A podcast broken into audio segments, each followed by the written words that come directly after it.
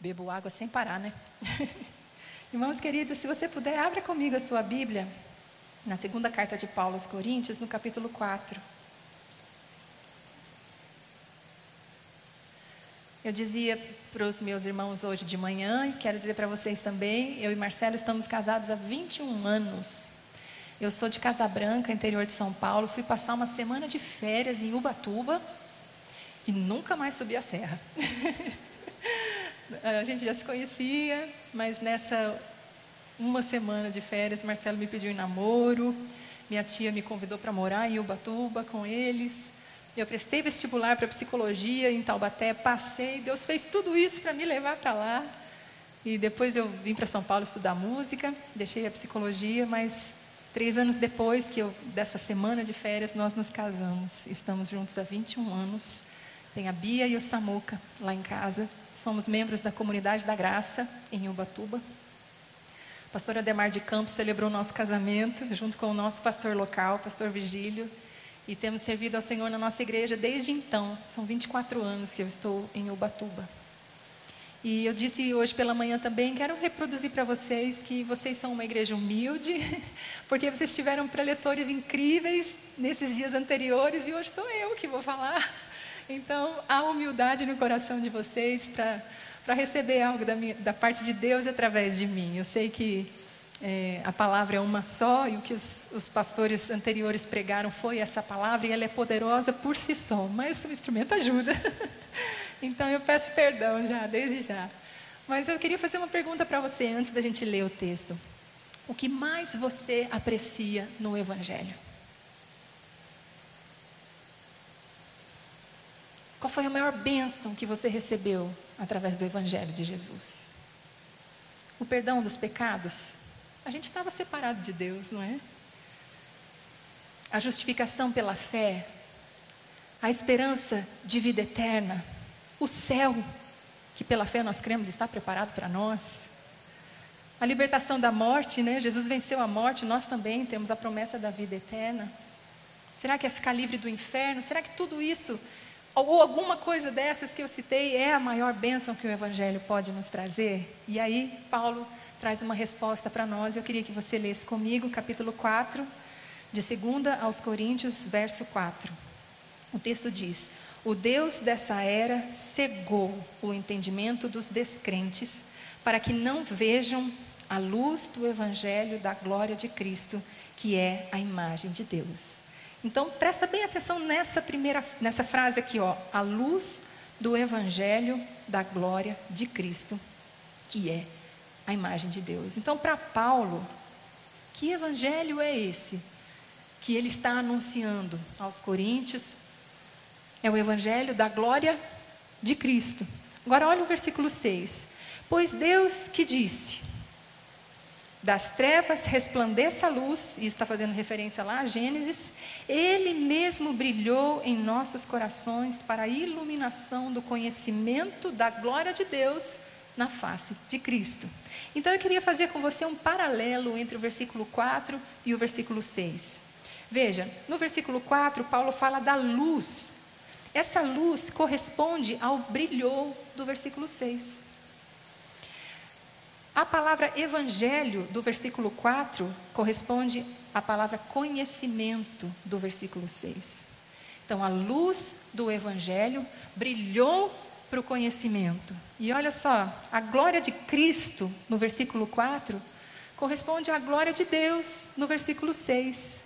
E ele ainda completa a glória de Cristo, que é a imagem de Deus. E no verso 6 ele fala da glória de Deus na face de Cristo. Não são duas glórias, é uma única glória. E o que aconteceu? Lá em Gênesis, a Bíblia fala que no princípio criou Deus os céus e a terra, a terra era sem forma e vazia, havia escuridão sobre a face do abismo, e o Espírito pairava sobre a face das águas. Havia escuridão, então Deus disse: haja luz, e houve luz. Agora houve a criação, né? Foi o início da criação, essa primeira luz que veio através de uma ordem do Senhor Deus. E agora, aqui, falando da nova criação, porque nós somos novas criaturas em Cristo Jesus, ele não dá uma ordem para que uma luz apareça. Ele mesmo, o próprio Deus, brilha no nosso coração. Olha o que está falando aqui. O Deus que disse: haja luz, resplandeceu, brilhou em nossos corações. Então, o próprio Deus acendeu uma luz dentro de nós e nos deu condição de ter o conhecimento da glória de Deus na face de Cristo. Como que eu posso conhecer a glória de Deus? Olhando para Jesus.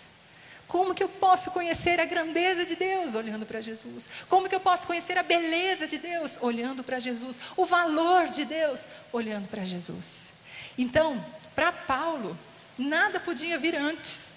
Todas essas bênçãos que nós citamos, o, o, perdão dos pecados, a promessa da vida eterna, um dia estar no céu com o Senhor, e a justificação pela fé, e a, o, a promessa de não irmos para o inferno, tudo isso é maravilhoso.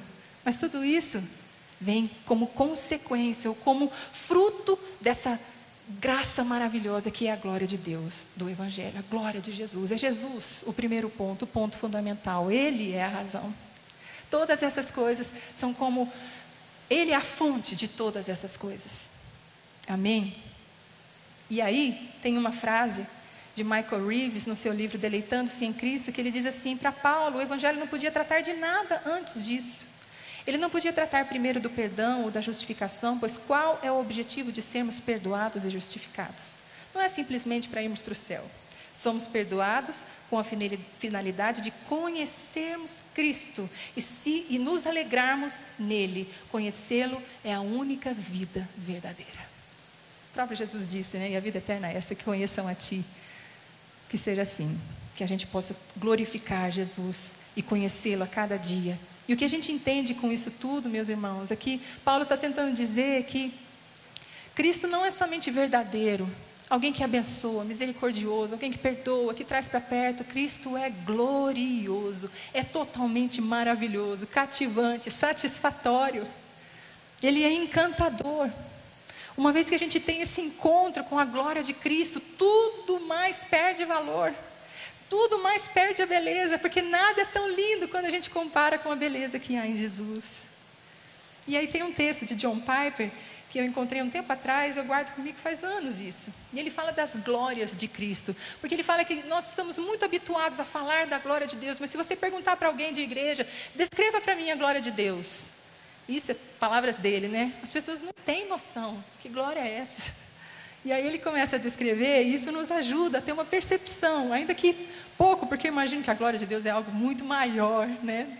Mas ele fala assim, ó, a glória da sua eternidade que ultrapassa a capacidade da nossa mente de pensar que ele não tem começo nem fim. A glória do seu conhecimento, que faz a maior biblioteca do mundo parecer uma caixinha de fósforo. E a física quântica, semelhança, semelhante a uma cartilha de primeiro ano. A glória da sua sabedoria, que nunca pôde ser aconselhada por homem algum, nem jamais poderá ser. A glória da sua autoridade sobre o céu terra e inferno, sem a qual nenhum homem ou demônio pode se mover um centímetro que seja. A glória da Sua palavra, que sustenta todas as coisas, todos os átomos, todas as galáxias, tudo, pelo Seu poder. A palavra do Seu poder, a glória do Seu poder, para andar sobre as águas, para curar os enfermos, para acalmar as tempestades, para levantar os mortos. A glória da Sua pureza de nunca haver pecado ou ter abrigado sequer uma atitude perversa ou um pensamento malicioso. A glória da sua fidelidade, como nós cantamos aqui, de jamais ter quebrado sua palavra ou ter deixado uma única promessa cair no chão. A glória da sua justiça, de considerar todas as dívidas morais do universo quitadas, seja na cruz, seja no inferno. A glória da sua paciência, a glória da sua obediência, a glória da sua graça, a glória do seu amor, que faz tudo isso por nós enquanto nós somos ainda pecadores. Jesus é glorioso, totalmente glorioso. Que os nossos olhos sejam abertos para a gente entender quão glorioso o nosso Senhor é. E nós entendemos, meus irmãos, que o inimigo das nossas almas, Satanás, tem tentado trabalhar, e já há muito tempo ele vem fazendo isso, de tentar nos distrair para que a gente não entenda quão glorioso é Jesus. Porque quando a gente tem um encontro com Jesus, nossos olhos são abertos, essa luz resplandece dentro de nós. Jesus não é mais uma parte da nossa vida. Jesus é a nossa vida. Há uma mudança completa.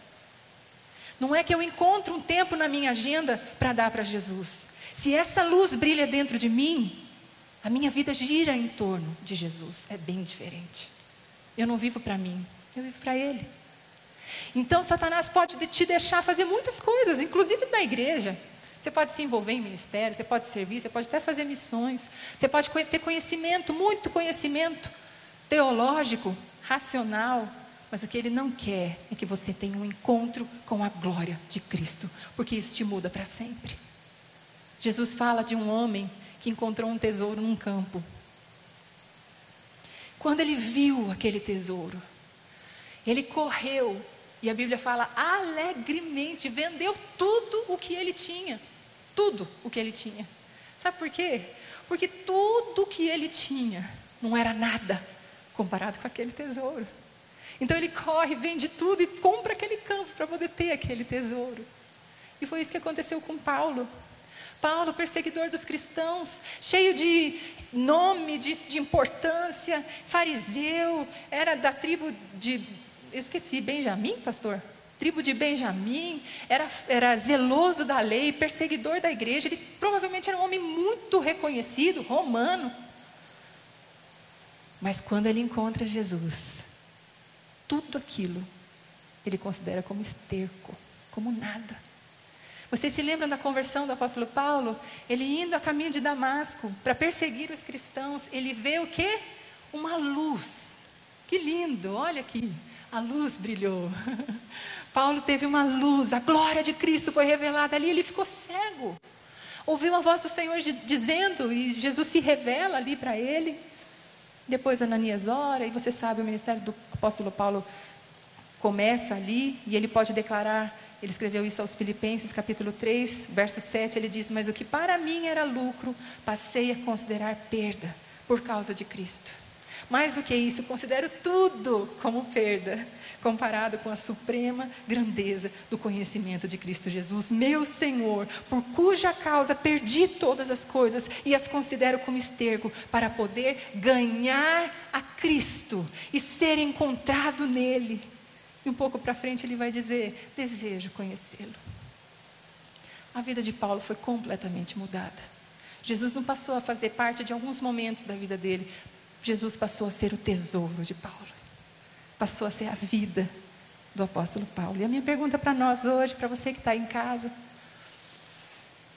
o que é o seu tesouro? Qual é o seu tesouro mais precioso? O que o seu coração mais deseja? O que poderia mudar a sua vida? O que traria satisfação completa?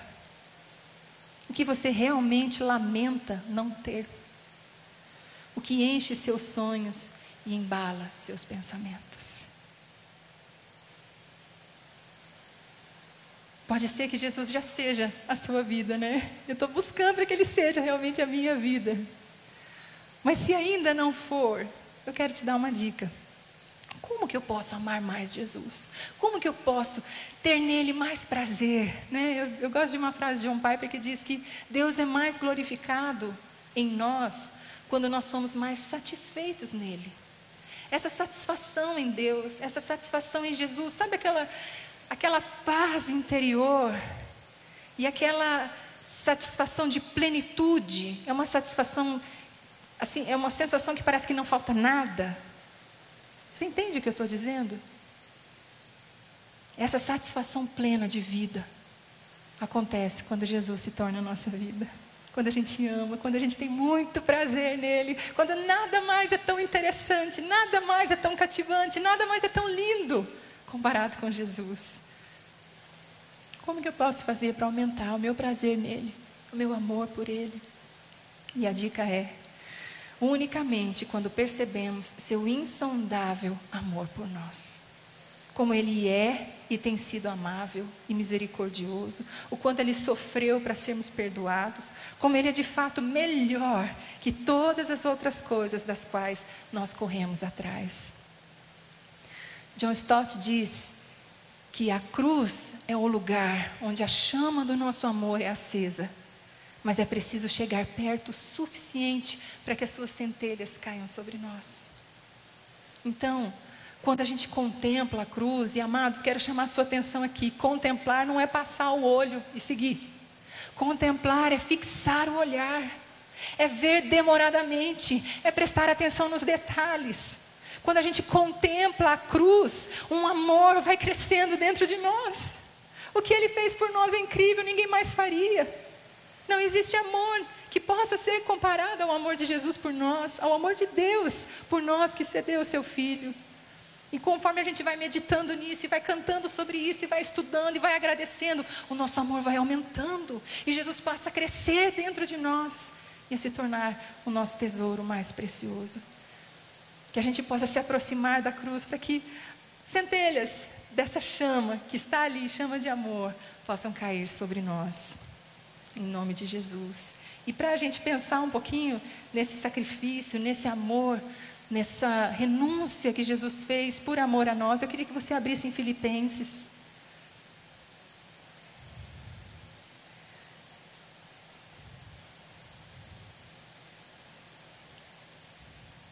No capítulo 2.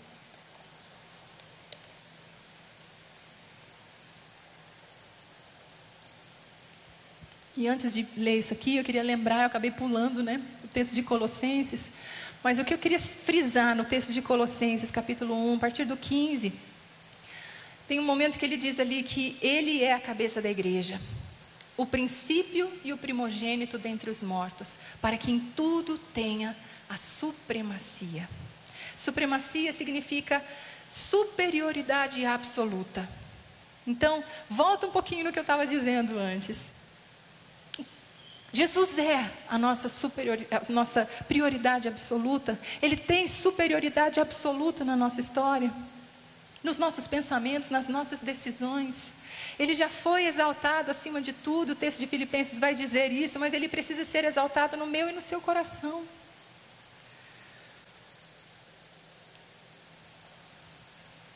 O que significa honrar a Jesus? A palavra honra tem a ver com valor o valor que você dá para aquilo. Que Ele receba toda a honra da nossa vida, que Ele seja o mais valioso. Amém, meus irmãos? Filipenses capítulo 2, então, a partir do verso 6. O texto diz: Embora sendo Deus, não considerou que o ser igual a Deus era algo a que deveria pegar-se, mas esvaziou-se a si mesmo, vindo a ser servo, tornando-se semelhante aos homens e sendo encontrado em forma humana, humilhou-se a si mesmo e foi obediente até a morte e morte de cruz. Vamos parar aqui um pouquinho. O único que tinha o direito de fazer valer todos os seus direitos, o único que podia fazer valer os seus direitos, renunciou, abriu mão por amor a nós. E eu quero citar quatro coisas que Jesus renunciou. Ele foi se esvaziando, né? Ele se esvaziou, por exemplo, ele renunciou à sua condição favorável à lei divina. Enquanto Jesus está no céu, não existe nenhuma culpa sobre ele. Ele é santo, totalmente santo. Não é culpado de nada. Mas a Bíblia diz que aquele que não conheceu o pecado se fez pecado por nós, para que nós fôssemos feitos justiça de Deus. Então, quando Jesus está naquela cruz, ele não cometeu pecado algum. Nós vimos a glória da sua pureza. Nunca pecou. Mas o meu pecado foi lançado sobre ele. O seu também. E a ira de Deus foi derramada sobre o filho. Então ele abriu mão dessa condição favorável. Ele abriu mão também do livre exercício da sua autoridade. Jesus veio para servir. É claro que o que ele precisou fazer e quis fazer, ele fez, é claro, mas ele veio nessa condição de servo, não de senhor. Ele veio na condição de servo, sendo senhor, ele se esvaziou, se fez servo. O texto diz: fez servo e se humilhou e se humilhou até a morte. Ele renunciou o livre exercício da sua autoridade. Ele também renunciou à sua riqueza. A Bíblia diz que ele se fez pobre para que eu e você fôssemos feitos ricos. Ricos.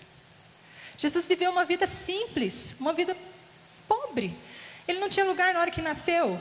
Pediu emprestado um lugar para nascer, pediu uma casa emprestada para pernoitar, pediu emprestado um barco do, do qual ele pudesse pregar, pediu emprestado um animal para cavalgar, ele pediu emprestado até um lugar para ser sepultado. Nada era dele, percebe?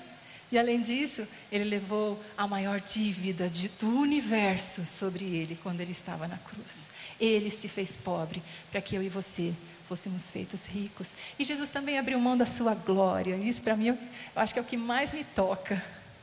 Porque a, quando a gente vê Apocalipse, aquela descrição da adoração no céu, os quatro seres viventes se prostram, os 24 seres, os anciãos se prostram, lançam suas coroas, e a música toca, e eles cantam Santo, Santo, Santo, aquele que era, que é, que há de vir. Jesus é reverenciado ali. Quando ele está quase prestes a ser crucificado, ele faz uma oração, ele fala: Pai, glorifica-me com a glória que eu tive no início, junto de ti, antes que o mundo existisse. Jesus estava nesse lugar de glória, onde ele era adorado, honrado e reverenciado, mas ele abre mão disso para vir e ser, segundo as palavras de Isaías, o homem mais desprezado de todos, o mais desprezado de todos os homens, rejeitado, ele abriu mão da sua glória por amor a mim, por amor a você. Mas não ficou só aí. No terceiro dia ele ressuscitou, você sabe, glória a Deus, é a nossa esperança. Também ressuscitaremos em Cristo. Deus o elevou à mais alta posição. Olha o que diz o texto. Versículo 9: Por isso Deus o exaltou à mais alta posição. O termo aqui é como se fosse super exaltou. E só acontece aqui, em toda a Bíblia. E só poderia ser usado acerca de Jesus. Deus o elevou à mais alta posição. Ele deu um nome que está acima de todo nome, para que ao nome de Jesus se dobre todo o joelho nos céus, na terra, debaixo da terra, e toda língua confesse que Jesus Cristo é o Senhor, para a glória de Deus Pai. Então, ele veio, ele se humilhou, ele se esvaziou, ele se fez homem, se fez servo, abriu mão da sua glória, das suas riquezas, da sua autoridade, tudo por amor a nós. Mas Deus o elevou, e quando ele voltar, ele vai voltar de forma bem diferente. em poder e glória, ele vem para julgar todas as nações. Enquanto a gente lê os evangelhos, Jesus está sempre apontando para o Pai, mas no grande dia do Senhor, o Pai vai revelar o Filho.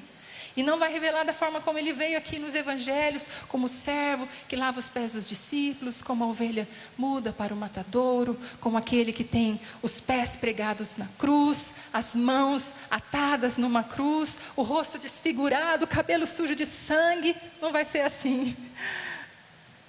Quando Jesus vier, seus cabelos não vão estar sujos de sangue, mas vão ser brancos como a neve.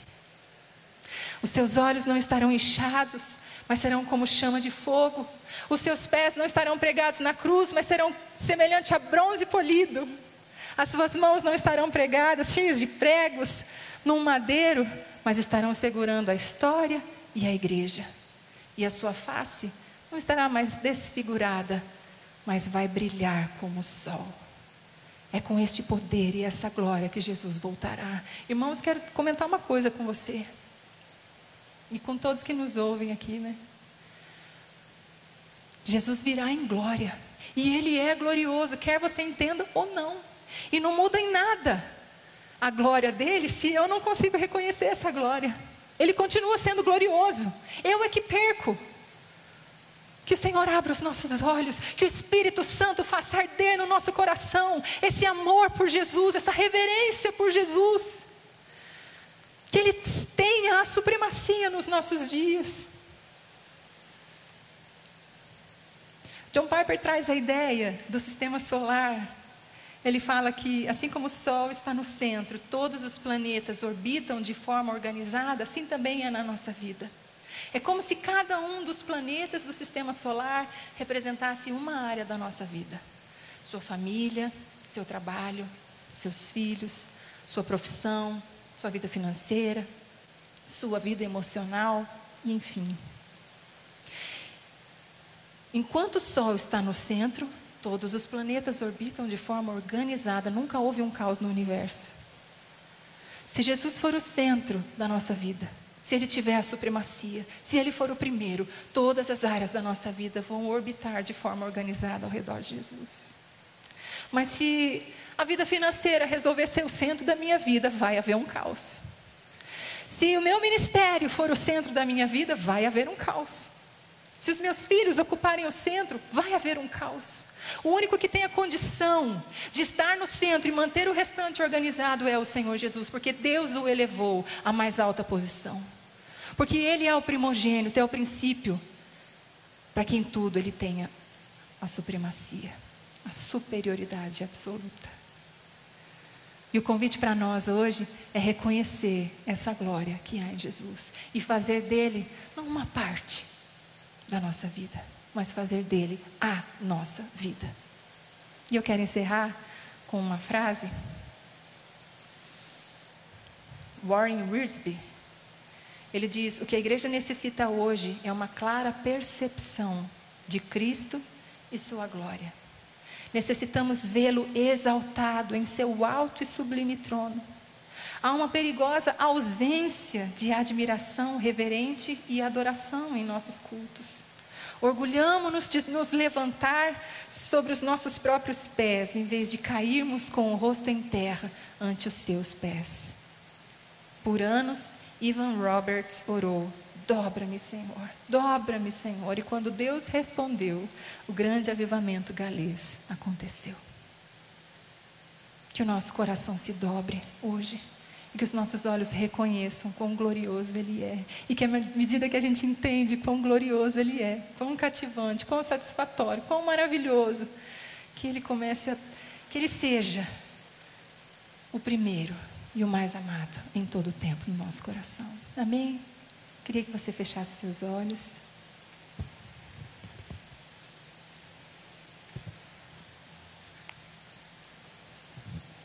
fizesse a sua oração ao Senhor nesse momento.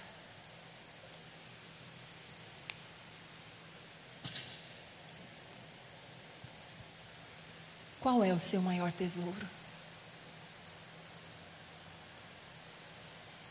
Você precisa amar mais a Jesus. Converse sobre isso com Ele.